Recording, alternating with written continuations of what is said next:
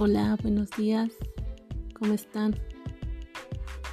En esta ocasión les voy a contar una historia que me tocó vivir personalmente. Bueno, aquí empiezo.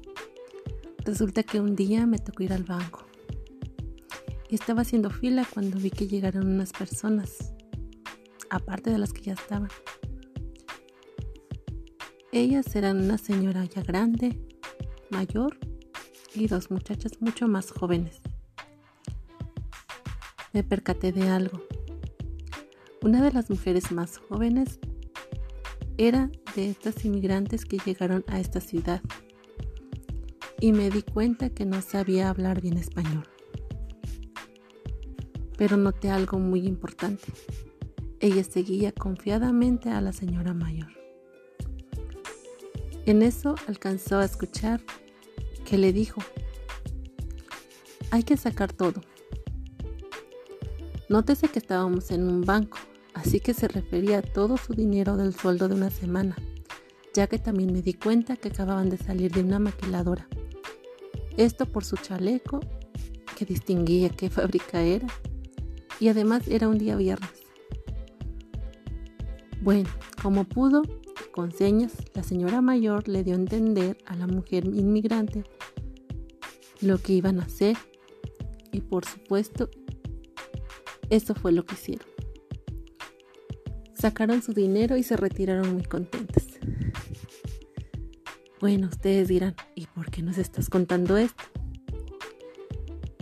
Pues algo, algo parecido me pasó a mí.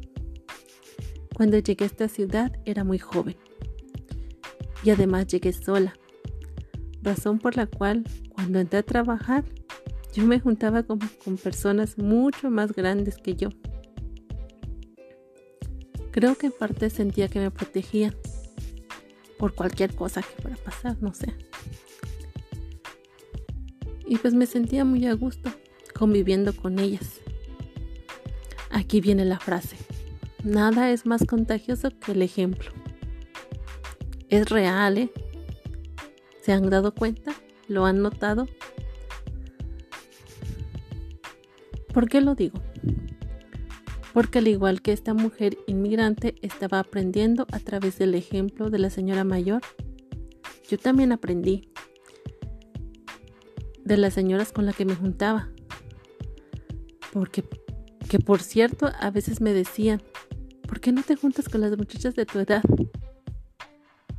Pero es que la verdad no me, no me sentía a gusto y además no me gustaba su forma de vida. Entonces, pues yo prefería escuchar las historias y vivencias de estas señoras más grandes que yo. Para mí eran como un ejemplo en muchas cosas. Y además sabía que podía aprender mucho de ellas, ya que ellas ya habían vivido más que yo. Esto es algo que no lo había pensado, la verdad, pero pues ya reflexionando estas dos historias que me ha tocado vivir, pues digo yo, sí cierto, es mucho más importante enseñar con el ejemplo a solo decirlo. ¿O cómo ven ustedes? A mí así se me hace.